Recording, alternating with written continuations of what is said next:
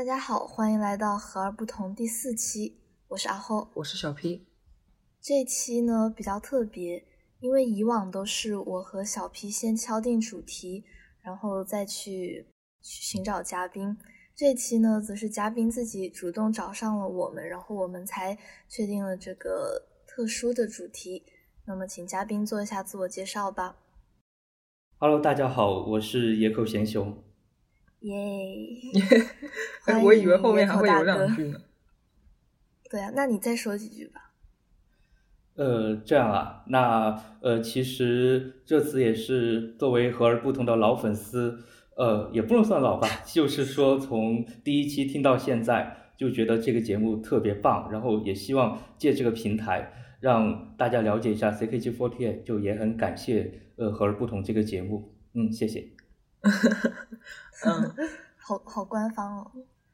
对的，因为为什么是这个时间点呢？因为我们的 CKG48 要三周年啦。对。马上十月二十四号的时候，就是他们这次三周年的公演，所以我们想在三周年公演之前做一期关于 CKG 的节目，让大家多了解一下，也欢迎大家到时候去看这场公演。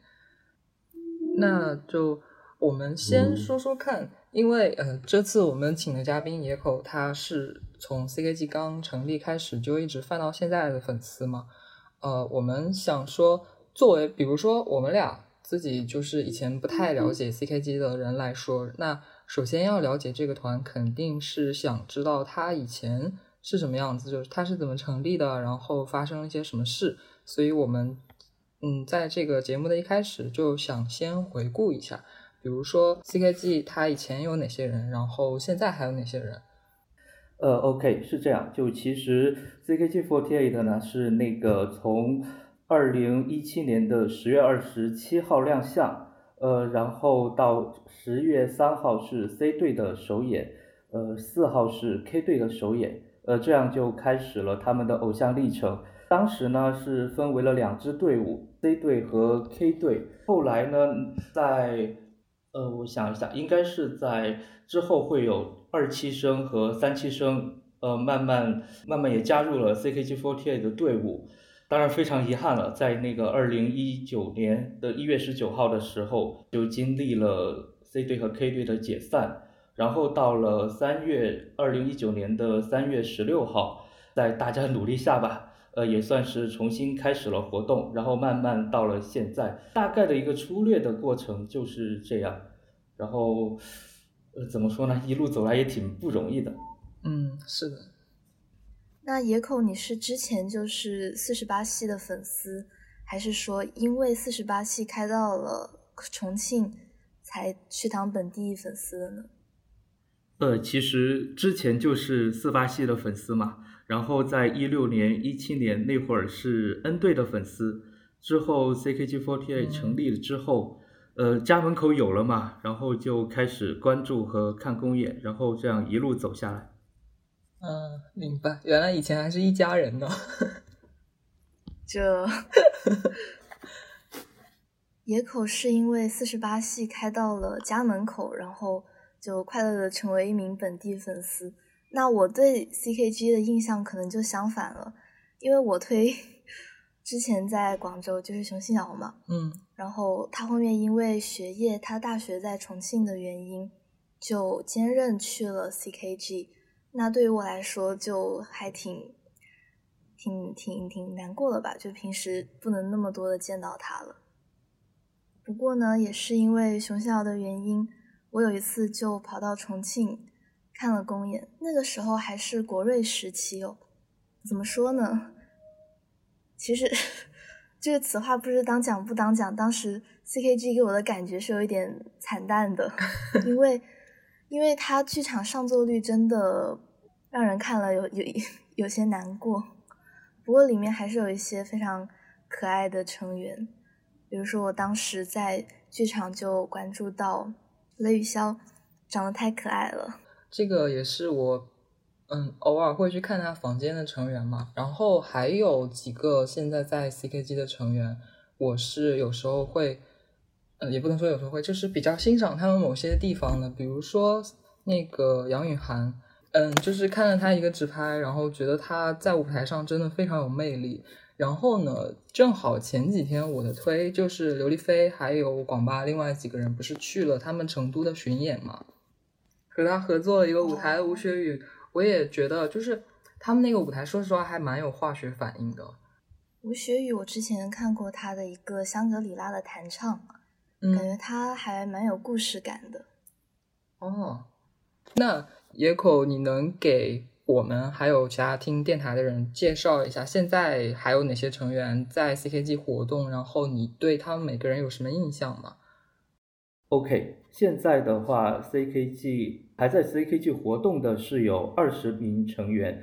呃，因为之前是有二十一名，但是周倩玉去到了浪彩少女嘛，呃，现在还在 CKG 活动的就是二十人。那我也端一下水，就说，呃，免得 引发大家的纷争，就按照那个大家的字母顺序来简单讲讲吧。就是 就是，首先是陈丽亚，她是四期生，呃，他其实怎么说呢，流量还是蛮大的，他自己也挺有幽默感，有一种。呃，脱口秀的感觉。曾经他是有连续直播八小时，一直没有停的讲讲话，这算是很难得的。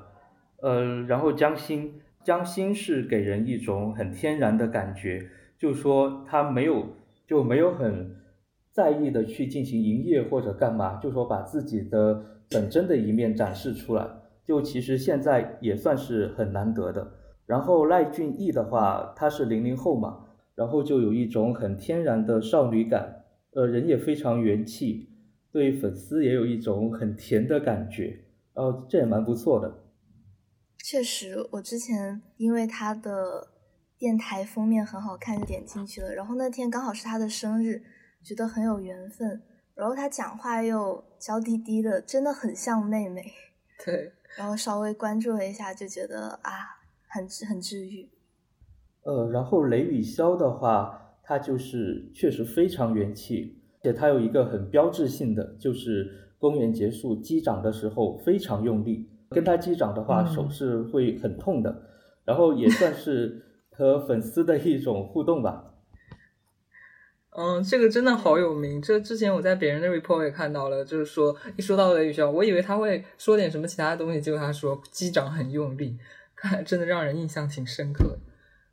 机长就是爱的表现。嗯，呃，然后李慧的话就是非常的大气，她是在可爱当中带着那种大气，呃，有大将之风的感觉。她对粉丝也非常用心，而且用心是在细节上面，你不会觉得她是在讨好粉丝，或者说媚宅，你会觉得他是真正用心在对待粉丝。确实，本人之前也关注过一段时间的李慧。就怎么说呢？感觉他把那个偶像自己对粉丝好的边界拿捏的很好。嗯，怎么展开讲讲？怎么说呢？嗯，这个就是感觉他对粉丝的爱呀，对粉丝的感谢都是非常真心的，但是同时又很官方。这哎，这这怎么？这这怎么说出来感觉像不好的话，但就是如同野口所说吧，比较有大将之风。嗯，而且在官方的同时，让人能够感受到那种深厚的情谊，其实我觉得是更难的。所以就是说，他尺度把握的很好吗？对，就是在这两者之中平衡拿捏的很好。呃，然后是梁晶晶，梁晶晶是四期生里面我最喜欢的一位，她的舞台表现力特别强。她之前的 Ulit 是雨中的钢琴师，关于这首 Ulit，我我也和她有过交流，就是她连到哪个地方该用什么表情都有专门练过，就说明是非常的用心。哦哦，呃，然后就是刘烨涵，刘烨涵就是我的首推嘛，当然平时也是关注的最多的，就他唱歌特别好听，然后我觉得他。很特别的一点是非常的真诚，就是他的真诚是那一种粉丝是能够从细节里面感受到的，而且感受到的粉丝的话都会被他吸引。我觉得这是很很难得的一个特质。对，我我前段时间有一直在看他房间，所以就是有时候就前阵子比较忙嘛，没办法连续看他直播，但是有时候在房间看他说话，就是他跟很多其他这里不是拉踩，只是实事求是的说一下，跟其他很多我关注过一段时间的小偶像比的话，我觉得他有一个很显著特征，因为我不知道你们有没有那种感觉，比如说有时候你突然对某一个。你不熟或者以前完全不认识的小偶像感兴趣，然后去他的房间，你会有一种自己插不进话的感觉。你们以前也有那种感觉吗？对。但是我觉得刘亦涵他的房间就是他说话的那种方式啊，然后还有他跟他粉丝互动那种方式，就给人感觉很舒服，就是你会感觉好像啊，我自己也是可以参与到里面的，我没有那种嗯被排斥或者是很陌生的那种感觉。对，都是一些很日常的一些交流，就没有说有那种营业感。非常的日常，像朋友的感觉。对，他的口吻就像在跟你拉家常一样。然后毛叶涵的话，毛叶涵怎么说呢？他的舞台表现特别的帅气，他能 hold 住很多帅气的舞台表演。但是他在舞台之下呢，又是一个非常少女的感觉，就说所谓的很花的那种感觉，就那种对比，呃，很有趣。然后接下来就是潘颖，潘颖也是四期生，也刚出道没多久。他在舞台上的那种，有时候也会犯一点点小错误了，但是他的认真还是能够感受到。嗯，之后是彭于涵，彭于涵的话，他因为学业和家庭的关系，呃，很少能够来重庆上公演。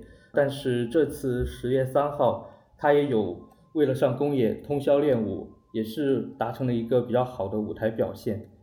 嗯，然后是乔玉珍，乔玉珍当然就说大家最熟悉的就是龙湖仙女这一个称号，确实她的颜值在大家看来真的很棒，就说一眼看过去就会被她的颜值吸引到。她其实个性也蛮有趣的，如果深入了解的话，会觉得这是相当有趣的一个人。我对乔玉珍的印象就是口音，还 蛮好玩的。呃，然后田倩兰的话。就是非常酷，不仅仅是他的外形酷，他的表演酷，他整个给人的那一种感觉，包括他的一些生活态度都挺酷的，而且他的想法非常的成熟，很多时候就是说也会给粉丝一个正向的引导，这算是小偶像里面很难得的一个特质。嗯，我也有感觉到，我觉得田千兰她站在一堆成员中。他就好像一个沉默寡言的老公，而且最厉害的是，你你看不出来他的老婆是谁。嗯，精彩。然后是涂秀文，涂秀文呢是四期生，他以前也是有学过舞蹈和一些其他的声乐基础，那他就和一些没有相应基础的成员比起来，就能够更容易的融入到舞台，就也算是一个激战力的感觉吧。嗯。然后是王佳瑜，王佳瑜的话真的特别元气，太元气了。她舞蹈的力度、表现、舞台表现力真的很棒，而且她超频起来就有一种一六年的杨冰怡的感觉，嗯，特别有一种青春回来的感觉。那种舞台唱的真的挺享受的。现在感觉就是这种超频偶像都不太多了。没有没有前几年的时候那么多，像以前李子啊他们那个，嗯，我觉得看看那个怎么说呢？看直播的时候可能看不太出来，但是坐在舞台下面的时候，如果台上人是那样跳舞的话，真的还挺受感染的，就会感觉精神好起来。对，我觉得超频才是日系偶像的精髓。作为作为台下看公演的粉丝，真的觉得特别享受。接下来是王梦竹，王梦竹的话是能够感觉到他对舞台是非常热爱的，因为他为了坚持留在舞台上，也是取有过取舍，放弃了很多东西，那确实是非常的不容易。吴雪宇的话，他给我的感觉是音乐品味非常高，非常高，就他喜欢的那一喜欢的那一些乐队啊、作品啊，非常有格调。然后有时候跟他交流一下喜欢的呃乐队，就也蛮开心的。真的吗？我要去关注了。看来 你感兴趣了，对不对？因为我之前搜他就有搜到他唱的那个《香格里拉》嘛，这首歌我非常喜欢。感觉嗯，说不定能够说不定说不定是你的 type，说不定吧。杨允涵的话，那没得说，舞台表现力一流，而且他整个给人的感觉是有一种很成熟的韩系偶像的感觉，就说和普遍和里面普遍偏日系的这种偶像有一个区别，感觉完成度很高，就说是已经养成的感觉。嗯，能感觉。但我觉得他平时营业怎么说呢？呆呆的，在口袋房间的话，他营业那个，哎，对，就是怎么说呢？他营业确实是比较呆一点。嗯，我我自己也是这种感觉的，你知道，因为我们之前我跟厚宝，我们两个人都去看过他的房间跟直播，然后我们俩的感觉就是。我倒没有说特别说觉得他不好，但是我感觉他在这个方面，就是口袋营业这方面是没什么优势嘛，所以我今天上午就懵掉了，就因为我看我我有看别人写的那种关于 CKG 的回答，然后有一个人说他特别擅长营业，我就在想啊，我们看的是不是同一个人？原来大家都是这样想的，那我没问题。或许对于美女来说，脸就是最大的营业吧，脸和舞台。我觉得他属于那种优缺点都比较明显的人嘛。嗯，对，你不能要求一个人什么都行，反正我觉得他在舞台上真的挺厉害的。但如果他营业要是行了，我觉得绝对可以飞。嗯，然后于云轩的话也是 CKG48 的四期生，他给人的感觉就是很有事业心，同时呢也非常的努力。努力的话，首先是给我印象很深的一点是，他当时是在仙女山外务前一天要被要求去参加这个外务。他就用了一晚上的时间，把几首歌的站位和舞蹈动作全部扒完，然后上了那个位置，也确实是很不容易。牛啊！虽然我觉得更多人对他的印象可能是铁呀，我们前几期节目的时候不是，哎，好像我卡了。我能听见，没有卡。俺听得见。啊，就是刚刚一整句话都有吗？我这边刚刚界面上什么都没显示，我以为我那句话没发出去。一整句都有。对，我你说的我都听见，包括什么铁 T 什么什么。铁 T 不是我说的，那是我 说的。哦，不好意思。我说的。我自己对这个词就很敏感，我不会轻易的说别人的。就是。来，你说，你接着说。嗯，他他，我记得我们前几期我们在。聊 IDFD 那一期的时候，小流星不是说过他吗？说他那个就是每次直播的时候准备也很认真，包括打扮啊，然后可能自己直播里面要做那些事情什么的，当时还夸他一句直播画质特别好，我印象就很深。对，我们我们铁 T 都是比较会。收拾自己的，嗯，好的。我不是画质的那个无无关闲聊一下，画质其实是和他们的网络还有那个呃手机有关系。就是说用 iPhone 的话，确实画质会好很多。然后网络他们自己开流量的话也会好很多，WiFi 的画质会差一点。是的，我当时就是当时我们聊到他，然后问小流星为什么喜欢他，他说因为他的直播画质特别好。当时我惊讶了一下。懂了，小流星喜欢有钱的，舍得花钱的，对，舍得给粉丝花钱的。OK，继续继续，大家继续。然后张幼宁的话，就是川音的高材生嘛，就科班出身，唱歌蛮不错的。左心的话，就是非常乐天派的一个人，你看着他，他笑的也非常的夸张，然后给人一种很开心的感觉。他现在有在转型嘛，就是说也会跳一些性感的舞蹈，虽然年纪很小，但是跳的有模有样的，非常不错。嗯，哇，不容易啊！我对他的印象就是很娇小可爱，没想现在在转型。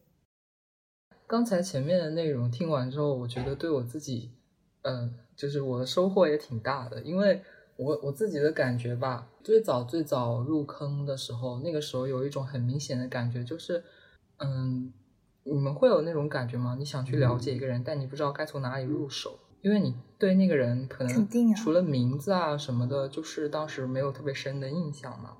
但是比如说像刚刚这样，如果说有其他的粉丝啊，或者是你用你通过什么渠道，像应援会的那种，就是应援会的那种案例，然后补档总结啊什么的，就会给你接下来了解这些人指引一个方向嘛。感觉一个领路人真的很重要，因为人都是很懒的。对。因为追星就是娱乐呀，如果追星还要很辛苦的，就是啊，通过各种渠道去了解他，去搜索他，慢慢的知道他。那这其实挺累的，就需要很大的那种喜欢的感觉去驱动。但是很多时候这个又是缺位的，所以我觉得如果有一个领路人给你提供一个啊指南就很好。嗯，其实现在在其他的分团，嗯，活动的，就是也有一些从 CKG 出去的成员。其实这些人，他你们就是各位在听电台的人，可能你们其实是知道他的，可能甚至看过他的公演，但有时候可能没有注意到人家以前曾经是 CKG 的人。我们也来聊聊这些成员。嗯，比如说，比如说现在移籍到 GNZ 的李珊珊、李策，我就。哎，就特别的喜欢他，为什么呢？说到李珊珊，大家估计就有一个印象，就是话多。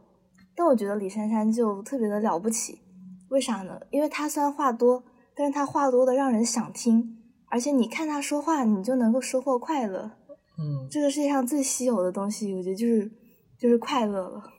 是的。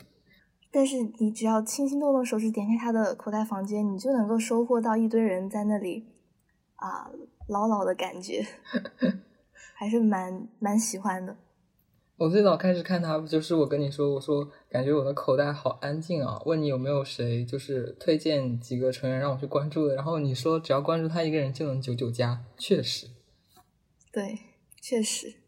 然后我我自己的话，我我现在重心虽然说是在中泰了，但是追根溯源，我以前是嘉兴路粉丝。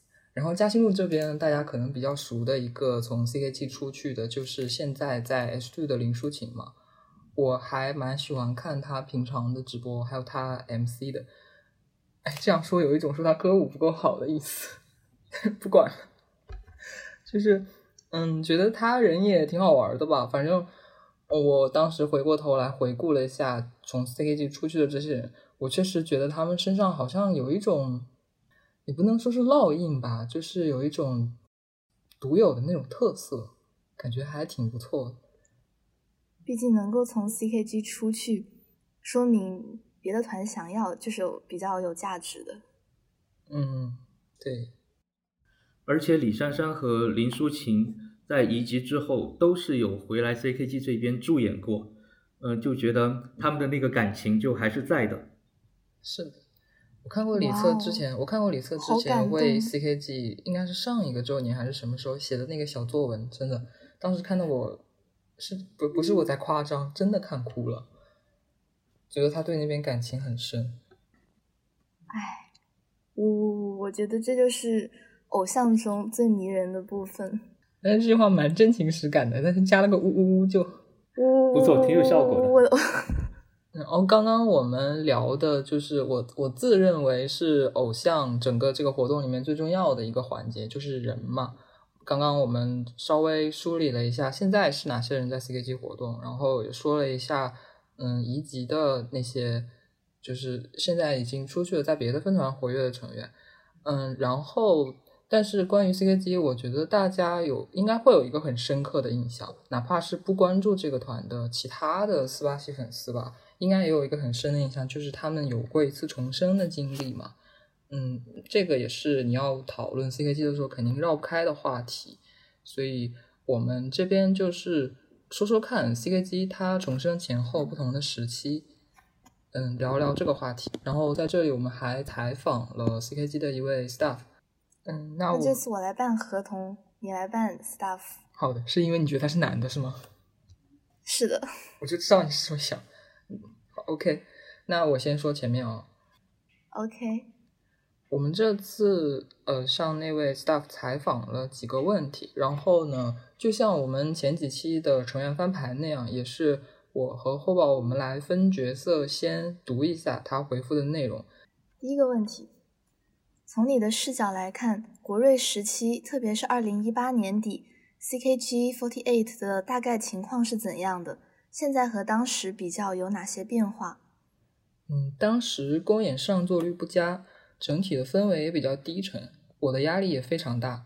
现在感觉大家都有同一个目标，就是想把 CKG48 越做越好，然后粉丝也非常支持包容我们，感觉比较开心。CKG48 重新开始活动的契机是什么？你自己留下来的理由是什么？其他留下来的 staff 是怎样的想法？嗯，CKG48 成员们他们都非常向往舞台，然后喜欢舞台。我们也希望他们可以有重新站上舞台展示自己的机会。然后我留下来的理由还是对这个团队、对成员还有对偶像事业有感情。另外也想对所有人负责，不想就这么散了。其他 staff 的想法大体跟我差不多，大家一起工作这么久有感情，然后有机会继续一起工作都很珍惜。另外也有一些不服输的因素在里面。为了重新开始活动，staff 和成员做了哪些努力？筹备阶段需要成员人数达到公演的要求。那段时间很多成员都回家了，我们也做了很多工作去联系成员，最终到达了可以正常公演的人数。另外，当时旧的系统已经停用了，要重新搭建系统，有些功能还要自己想办法采取变通的方式实现。成员们当时也是在非常艰苦的条件下去学新公演，大家都很努力。哎，这个新系统是什么意思啊？野口你知道吗？呃，就是那个。就是他们的那个呃票务系统，就说网上购票包括官网那一套，呃之之前是全部停掉了嘛，然后后来那个呃就把票务那一块恢复了，但是官网还是没有恢复。哦，就是他们要自己搭网站什么的？也不是搭，就是说也是其实也是嘉兴路的技术人员在做，就是他们要沟通，然后那边怎么做，把它重新给做起来。哦，好，那下一个问题，Miss Camelia 系列公演是怎么诞生的？有什么寓意吗？重新开始活动需要一场新的公演。山茶花是重庆的市花，同时也可以代表我们当时的状态，所以就选取了这个作为公演的主题。重新开始活动后遇到的困难中，你印象最深刻的一件是什么？疫情期间，公司的两台摄像机失窃，设备对我们本来就很重要，本身就很困难了，然后又遇到这样的事情，我们就很难受。当时已经预定了第二天会有云公演的直播。为了让粉丝如期看到云公演，我们马上去租了设备，最后完成了那次公演的直播。CKG 重新活动以来，你的感受以及对其未来的期望有什么呢？我看到粉丝在增加，氛围也很好。之前不能参加总选，今年可以参加总选了，成员可以站上更大的舞台，还是非常欣慰。嗯，我对未来的期望，那还是我希望更多的人来看 CKG48。来支持 CKG48 的成员们。最后对粉丝说一些话吧。我们不管成员还是 staff，都是为了梦想一起在坚持努力。希望不管是现在的粉丝还是其他人，可以多多支持我们，能够来看看我们。成员们真的非常努力，他们的努力值得被看见。然后我们的新公演《剧场女神》马上就要首演了，希望大家都能来支持我们的首演。耶！啪啪啪。刚才我们复述的是之前采访到的 staff 他的一些想法，然后其实这一期和之前一样，我们也是发了翻牌去采访成员的。这位成员是刘一涵，我们来听听看他在整个这个重生前后，包括刚参加 CKG48 时候的心路历程吧。其实一开始来 CKG 我也觉得很奇怪，当时我是真的不了解四八文化，也不知道公演什么的。我从小就特别喜欢唱歌，也有当明星的梦想，就感觉可以在舞台上唱歌跳舞挺开心的。出道之后，感觉跟自己想的不太一样。那会儿是真的特别害怕大 MC，每次大 MC 都会很慌，怕台下没有自己的粉丝，没有人喊我的名字，一直到现在都有这个心理阴影。那时候因为有一点自卑，我也挺佛的。可能就是因为这样，我的心态还挺好的。每次想起那个时候的自己，都不知道是怎么样坚持过来的。可能因为不管怎么样，都有几个一直支持着我的粉丝在吧。然后转折点是 CKG 的重生，当时我收到消息，不知道怎么就回来了，也改了名字。那之后确实有了重新出发的感觉，整个 CKG 也变化了。虽然有很多成员都离开了。但我们还是凑齐了十六个人。排第一场公演的时候，每个人内心只有一个想法，那就是一定要把公演跳好、跳整齐。我也跟大家一样，只想要抓住这次机会，哪怕又会再次解散，我也会陪着走到最后。而且我觉得我也不能像以前那样怕营业、怕直播，最后自己没有一点进步。很幸运，之后有很多新的粉丝注意到了我，给了我很大的信心，一直陪我到现在。这次总选我也没有想到会有这么好的名次，真的非常感动。马上就出道三周年了，我也觉得我进步了很多。接下来我也会充实自己，让自己的业务能力变得更好。希望能有更多的人关注到我，见证我这段时间的成长。说起来，我也是在清理重新入坑之后，看到刘亦涵这个名字，觉得哇，好好看啊！但是以前怎么没有看到过这个人？难道 CKG 现在还招了这么好看的新人吗？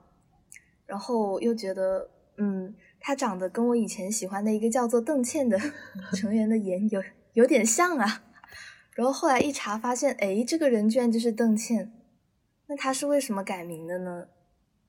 其实改名字这个还蛮有趣的。当时是二零一九年的春节期间嘛，他就去算命，然后那个大师就给他讲啊，你的名字一定要怎么怎么改，第二个字要有三画，你的名字要改成三个字。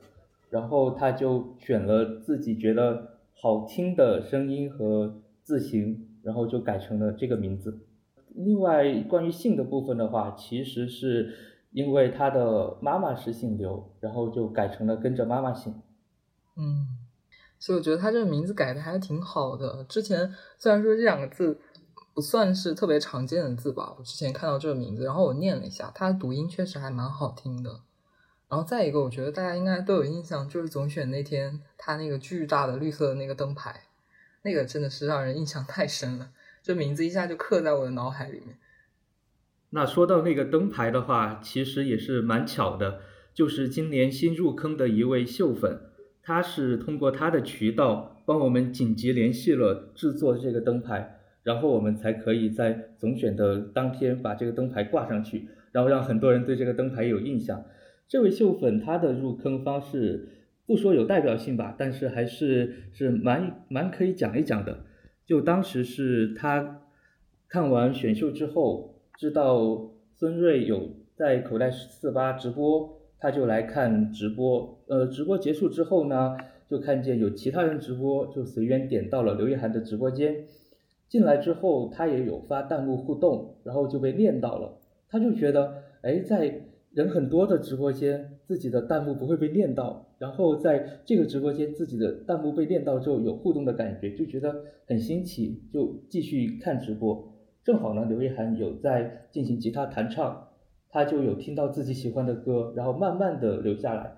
然后我看见他可能还蛮喜欢刘亦涵的，我就有呃约他加群，约他来线下看公演。慢慢的，他也喜欢上了刘亦涵，喜欢上了 CKG。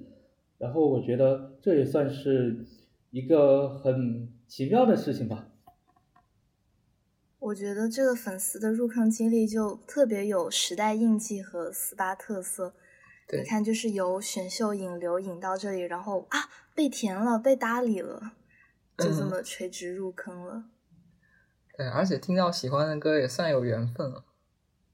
对，然后也像我之前提到的，感觉其实我觉得在就是野口在。把这位粉丝留下来，就是转化成，嗯，比较中间的粉丝，还是功劳挺大的。就像之前提到的人，都是入坑需要一个领路人帮他处理一些比较繁琐的事情。其实当时也没有想太多，主要是因为大家都是从萌新过来的嘛，就觉得进入一个新的领域就非常的陌生，就是。也是还是希望可以让新来的人有一种宾至如归的感觉，能够迅速的找到放偶像的乐趣。嗯，对，我记得你是说你是把那那种公演票啊什么的都帮他们买，然后等他们过来剧场的时候会就是去带路啊，领他们吃喝玩乐什么的，是这样吗？呃，公演票倒是没有给他们买，只是说介绍他们可以通过什么方式买到票。然后他们第一次来不熟悉路，也可以去接一下他们。呃，公演之后大家一起活动，一起聚一聚，就交流一下感情，这样。对对对，就蛮好的。对，这个这边虽然可能扯远了，但我觉得入坑有时候真的是这样，就是刚刚不是说很多时候都是因为懒嘛，因为你想要去了解那个东西，但是有一些障碍，比如说距离啊，比如说你可能单纯就是不知道获取这个信息的渠道，其实就跟人，就跟我最近的感受是一样的。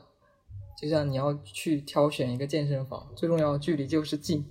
像刚刚野口这样做这件事情，相当于把那个健身房搬搬到了你家楼下嘛，那你去的几率肯定就大多了。那就像刚刚我们聊到的这位入坑的秀粉一样嘛，今年 CKG 应该是也迎来了一部分新的和以前不太一样的粉丝。野口，你作为剧场党，就是你有感受到什么变化吗？呃，这个感受还是挺明显的。其实是从一九年的年底开始，就有一群就说年纪稍微比较年轻一点的粉丝入坑，他们是非常有活力，呃，就带给一种新的感觉。包括在剧场，嗯，打 call 呀，或者说一些线下活动，都会很很有活力。和我们一些很早期的粉丝比起来的话，他们算是一种很很有激情的感觉，就不像我们。不会像我们一些老一点的粉丝就会地藏一点，就说也会感觉给 CKG48 注入了一个新的活力的感觉。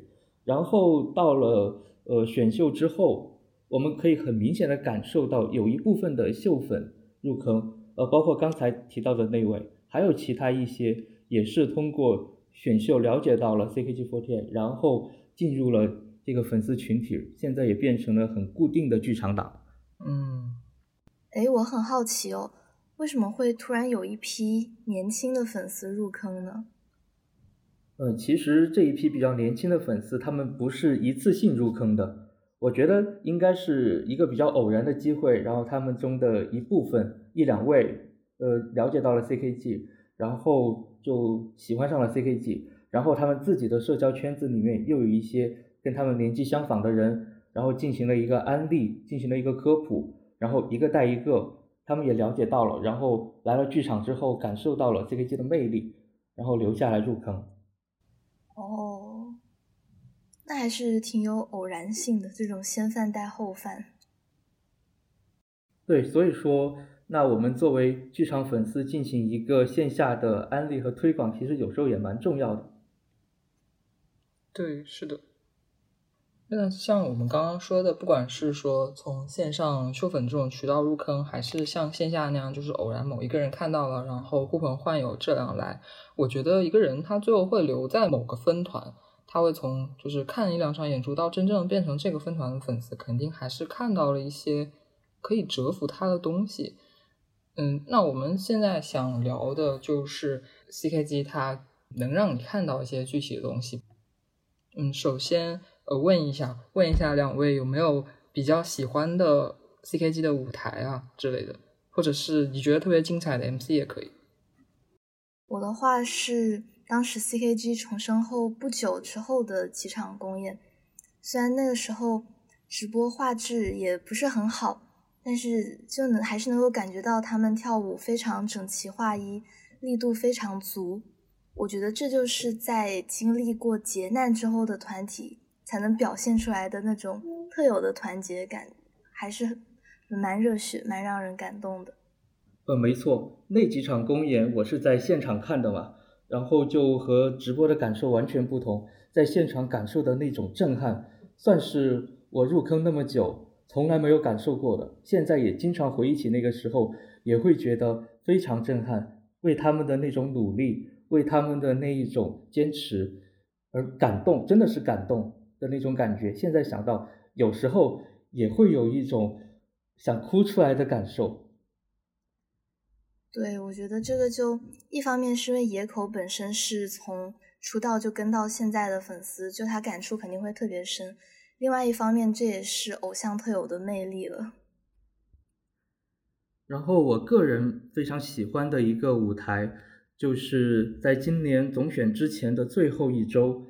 CKG48 有组织有组织一场呃 mid live，然后这一场呢，刘亦涵她有一个吉他弹唱的表演，唱的是维里安的女孩，整个感觉非常的流畅自然，他对声音的处理也非常的干净，然后没有那种油腻的感觉，在现场的粉丝听了之后都觉得非常的清新，感觉夏天的那种酷热都不在了。不错，看来我得去补补档了。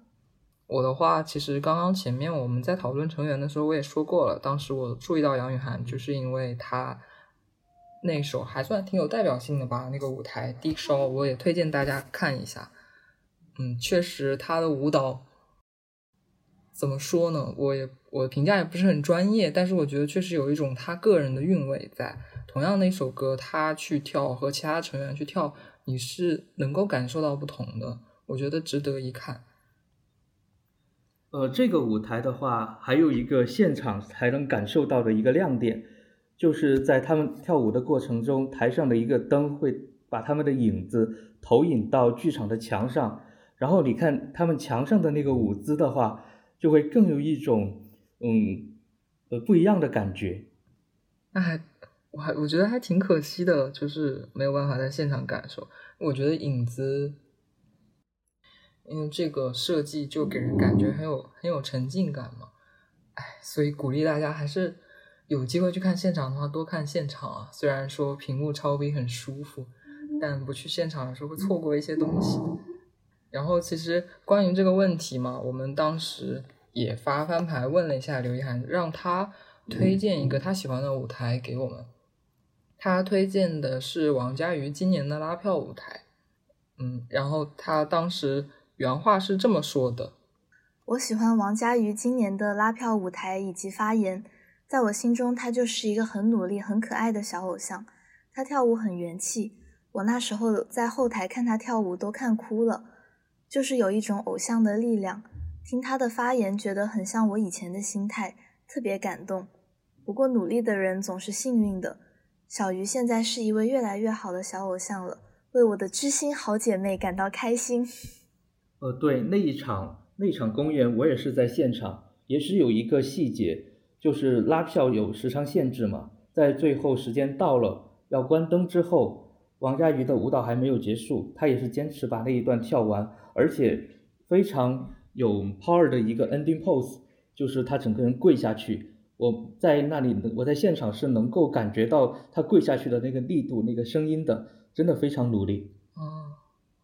哇，听着感觉还挺有感染力的。嗯，很有力量。刚刚我们说的那些，是我们刚刚推荐这几个舞台嘛？之后我们正式发布的时候，会把相应的 cut 发在我们的 B 站上，大家也可以感受一下。然后，其实我自己前段时间也有在看 CKG 他们一些自制的综艺。我自己其实以前。最早最早还在泛嘉兴路的时候，我其实就非常喜欢看综艺。虽然说有时候以前的那些 S N Hello 啊什么的，有一种草台班子做出来的感觉，可是我觉得看起来很有乐趣。可惜现在本部那边不太有综艺了。然后 C K G 这两档综艺，其实我大概看过，觉得质量还挺高的。呃，没错，其实这两档综艺更难得的一点是，他们台本的。部分比较少，更多的是直接展示了成员的个性和他们的一些想法，就说把他们很真实的一面展示了出来。那我们我们粉丝喜欢看到的也是这一类的东西，那就觉得给人一种眼前一亮的感觉。对，我觉得就是在这种综艺里面，能够特别能够看到成员他们真实的个性，包括他们之间的相处模式，其实是一个非常好的。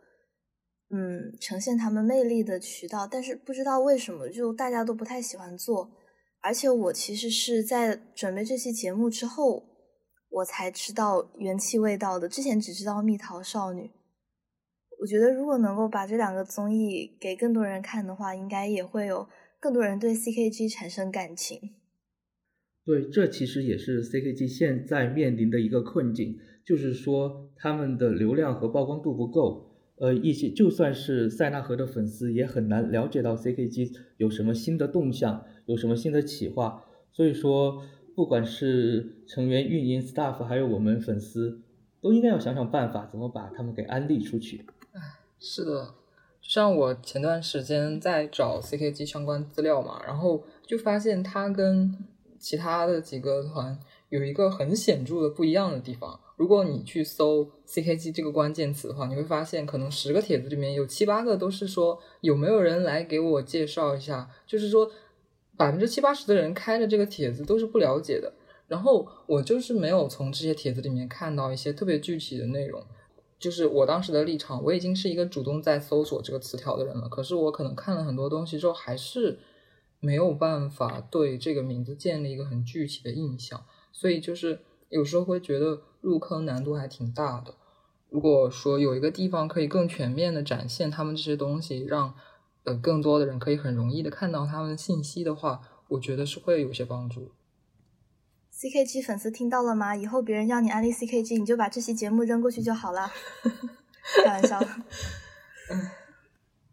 其实 CKG 除了公演舞台、综艺之外，成员们自己也非常的努力。他们也为了展示自己的个性或者说特长，有想一些适合自己的企划。比如说的话，像我首推刘烨涵，他就有一个企划，我觉得蛮好的。就是叫“生动我心 Heart Station” 这么一个直播的企划，大概就是说让粉丝通过口袋私密翻牌进行点歌，他收到翻牌之后，会在之后的某一天进行直播。粉丝点的歌曲，如果他会唱或者说会弹唱，他就会通过弹唱或者演唱的形式来展示；如果他不会唱，或者说是一些比较难的外文歌曲，他就会放出来和大家一起欣赏。我觉得这也是展示了他唱歌好的一个特长，同时也是加深了他和粉丝的一个交流，同时提高了鸡腿的收入。嗯，没错，这个对于 IDFT 的成员来说也是挺重要的。嗯，其实我就是我自己看成员直播的时候，除了我自己的推以外，我去看其他成员直播的时候，就很注意他们。会不会自己针对这个直播或者是电台做一些设计？因为其实我觉得这个虽然说也是他们的业绩压力之一吧，但是你如果简简单单就把它当成一个任务去做，嗯，可能效果也就一般。但是其实我自己来说，作为一个粉丝，我如果去关注某一个小偶像的话，我肯定是希望可以全面的了解到他嘛。那如果说你。呃，自己根据自己的特长或者自己的爱好去设定一些个人企划，一个是嗯，粉丝会有一种新鲜感吧。第二个，我觉得对于他自己形象的那种补充也是挺有好处的。是的，我也一样。甚至有的时候，如果一个成员他没有这些让我感觉到他花了心思在设计的部分的话，我就会觉得他做偶像其实。没有那么努力，或者说没有用上脑子，就不会有再继续了解的愿望。嗯，是有一点了。呃，没错，其实之前我说田倩兰是说她很酷嘛，酷不仅是酷在她的外形和表演，也酷在她的人生态度上。我之所以能够了解到她的酷，也是因为她的一个企划，就是情感电台，她会让她的粉丝投稿一些情感上的问题。然后他在电台里面进行一个解答以及发散，然后通过他的解答，我也了解到，哇，原来这么小一个女生居然有这么酷的想法。这他的情感电台其实还蛮建议补档的，哪怕你不推他，你也会有一些收获。嗯，我们刚才不是讨论了一下我们自己喜欢的舞台啊，然后综艺，还有一些比较出色的个人企划这些嘛？但是我自己。说实话，因为我没有去过现场看 CKG 的演出，我觉得如果是一个想要了解 CKG 的粉丝，想要去线下观看演出的话，他首先第一个脑子里冒出来问题肯定是我该去哪里看这个公演。我们来说说看这个吧，就是怎么说呢？假装现在是在带某一个粉丝去进行这种虚拟的看公演的历程，然后来说说看。嗯，你该怎么看啊？去哪里买票啊？这些比较实际的问题。好，OK，那因为我是算是 CKG 的剧场粉丝嘛，然后比较熟悉，那就我来讲一下这个。现在的话，CKG48 是每个星期六的晚上七点，在袁家港的小时代的五楼银派动力那个剧场演出。呃，其实这个地方的话，交通还是蛮方便的。呃，地铁二号线的袁家港站是直接有一个天桥连接到了小时代的那一栋楼，进去之后就是三楼，上到五楼就是剧场。因为到公演日会有很多粉丝聚集在那里，到了五楼往人多的地方走就可以找到剧场。然后这个对外地粉丝来说也是比较容易找到去到那里的路径。我是觉得，那么剧场附近有什么方便吃饭的地方呢？那其实对我们粉丝来说的话，更重要的是公演结束之后的聚餐。那那附近的话，其实也是有一些地方可以选择。一个就是在剧场对面有一家串串香，因为没收广告费，那我们就不说了。呃，来了之后大概大家都能找到那个地方。然后它的营业时间会比较晚，呃，方便大家一边看直播一边聚餐，然后一边进行毒瘤会谈。然后另外。另外，如果如果愿意多走几步路到时代天街的话，在地馆有一家木屋烧烤，它的营业时间也会比较晚。就说最晚的一次，我们是聊天聊到了三点钟，到我们离开的时候还在营业，那也是就大家可以放心的在那里畅谈。不错，嗯，听到毒瘤会谈都心动了。对，然后。嗯，然后刚刚说的是他们在重庆的演出嘛？我记得他们应该还是有一个，就是有一个规律的到成都的巡演，对吗？呃，没错，他们现在的情况是每个月的最后一周会在成都进行巡演。成都巡演的话，他们是在东郊记忆的川秀剧场进行演出。那个剧场的话，整个形式就和嘉兴路的剧场非常相像，也是站区在前面。然后坐区在后面，也是阶梯状的，就说有一种到了嘉兴路的感觉，而且灯光什么的也蛮不错，蛮不错的。呃，而且他们在那个东郊记忆里面嘛，周围吃的东西啊，包括玩的东西啊，都还蛮多的。呃，公演结束之后，也可以在就近呃进行一个聚会。对，说到东郊记忆，我就想起来上一次，上一次刘亦菲去参加他们巡演的时候，在口袋房间里说，就是那个地方。说那个地方都是老二次元了，所以我觉得就是各位聚聚们，如果说什么时候去成都啊，然后正好碰上他们巡演的时间，去那边玩玩也蛮好的。其实我听到我听到老二次元之后，我就特别想去。我感觉这种固定的去临近地区巡演的形式还蛮好的，毕竟川渝本来就是一家嘛，这样子也很方便成都的粉丝入坑。呃，没错，其实能够感觉到，就是在他们总选之后的第一次成都巡演之后，是有一部分成都的粉丝，呃，怎么说，不算是之前会从成都过来重庆看公演，而是在成都本地的一些粉丝，他们会诶进入这个粉丝的一个序列。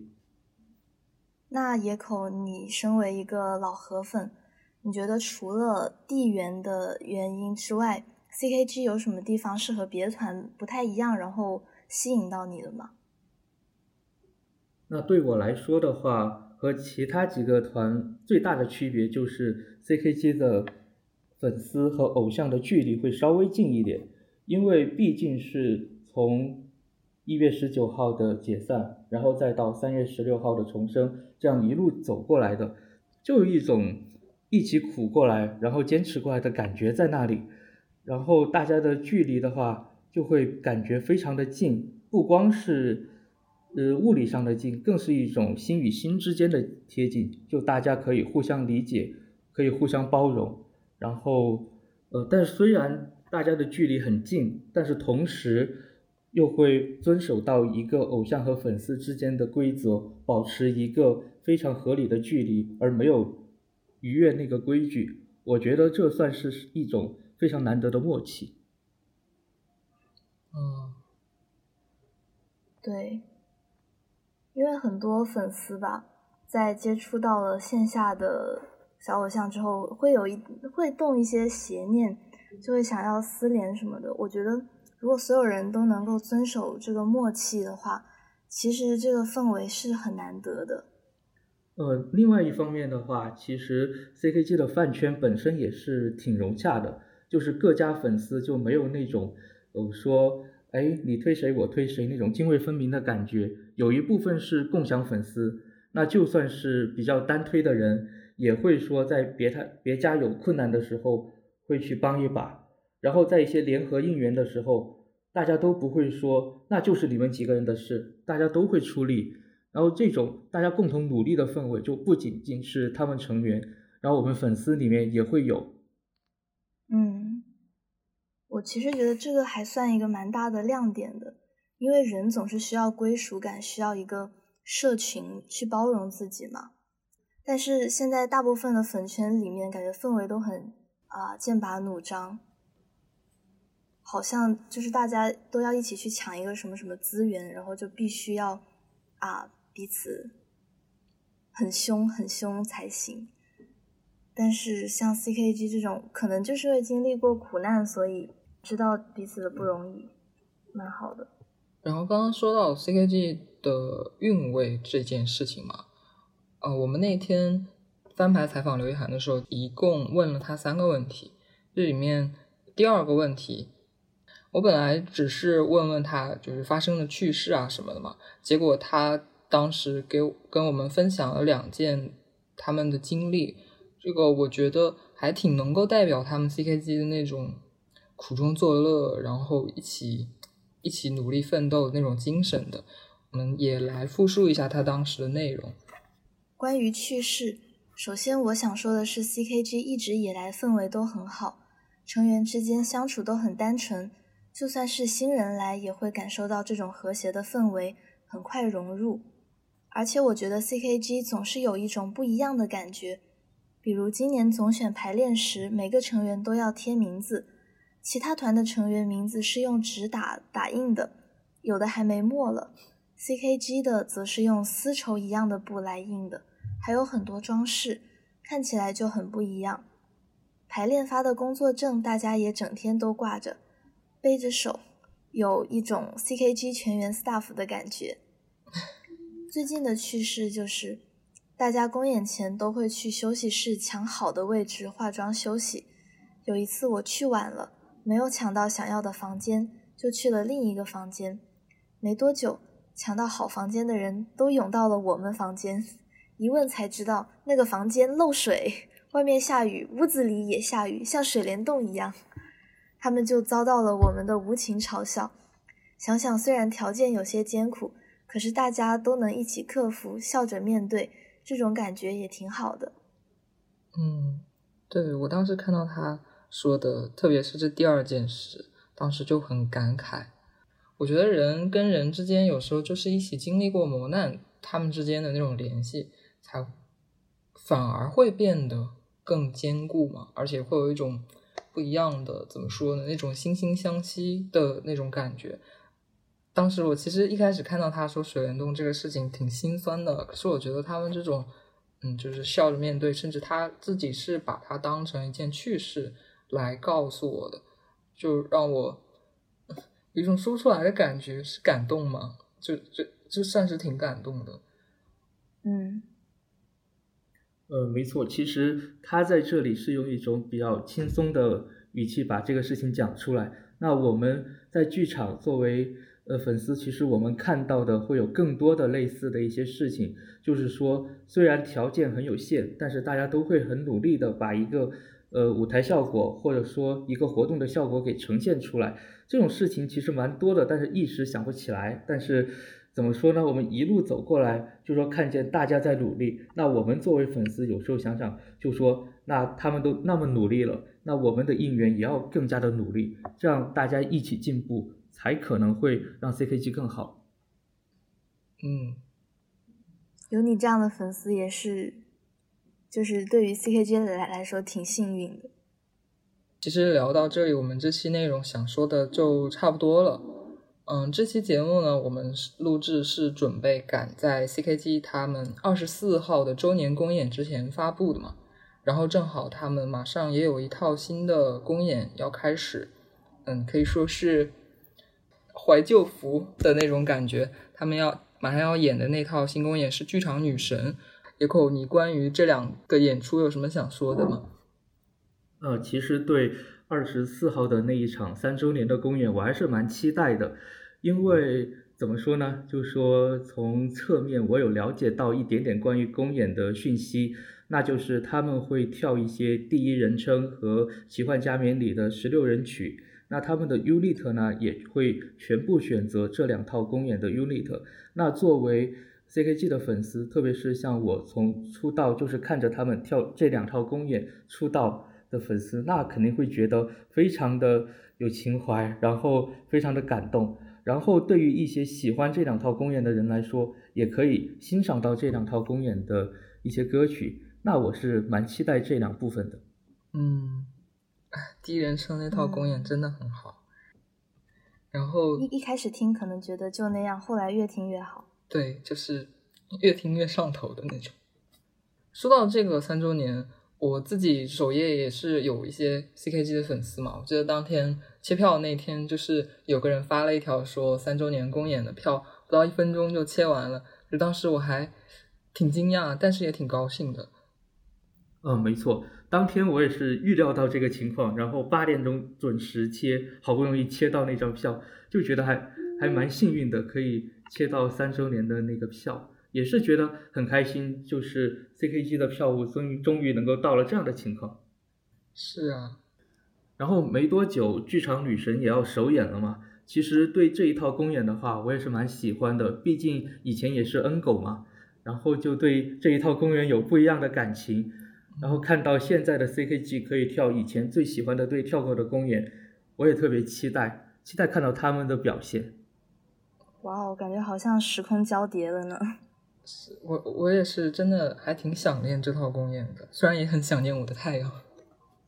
没错，就是也是希望听到这期节目的其他地方的粉丝，如果喜欢这一套公演，可以有机会的时候来重庆看一看，怀旧一下。说不定就找到了你的新推呢。对，说不定就找到了你的命中注定。是的。以上就是我们这期节目想要讨论的内容了。嗯，然后做这期节目，其实我们初衷也挺简单的，因为我自己在观察 CKG 啊，然后补 CKG 以前的档的时候，其实会感觉他们也有很多。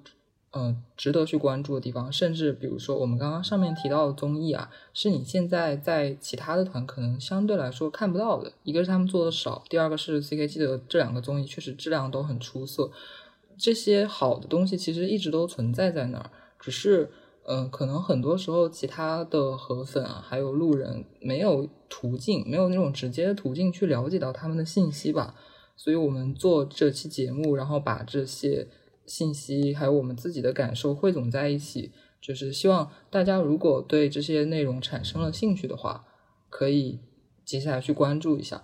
那节目的最后，我们还是惯例，请这次的嘉宾点一首自己喜欢的歌曲。那既然这次说的是 CKG 嘛，那我们呃请他点一首自己喜欢的，然后对于 CKG 来说意义也比较特殊的曲子好了。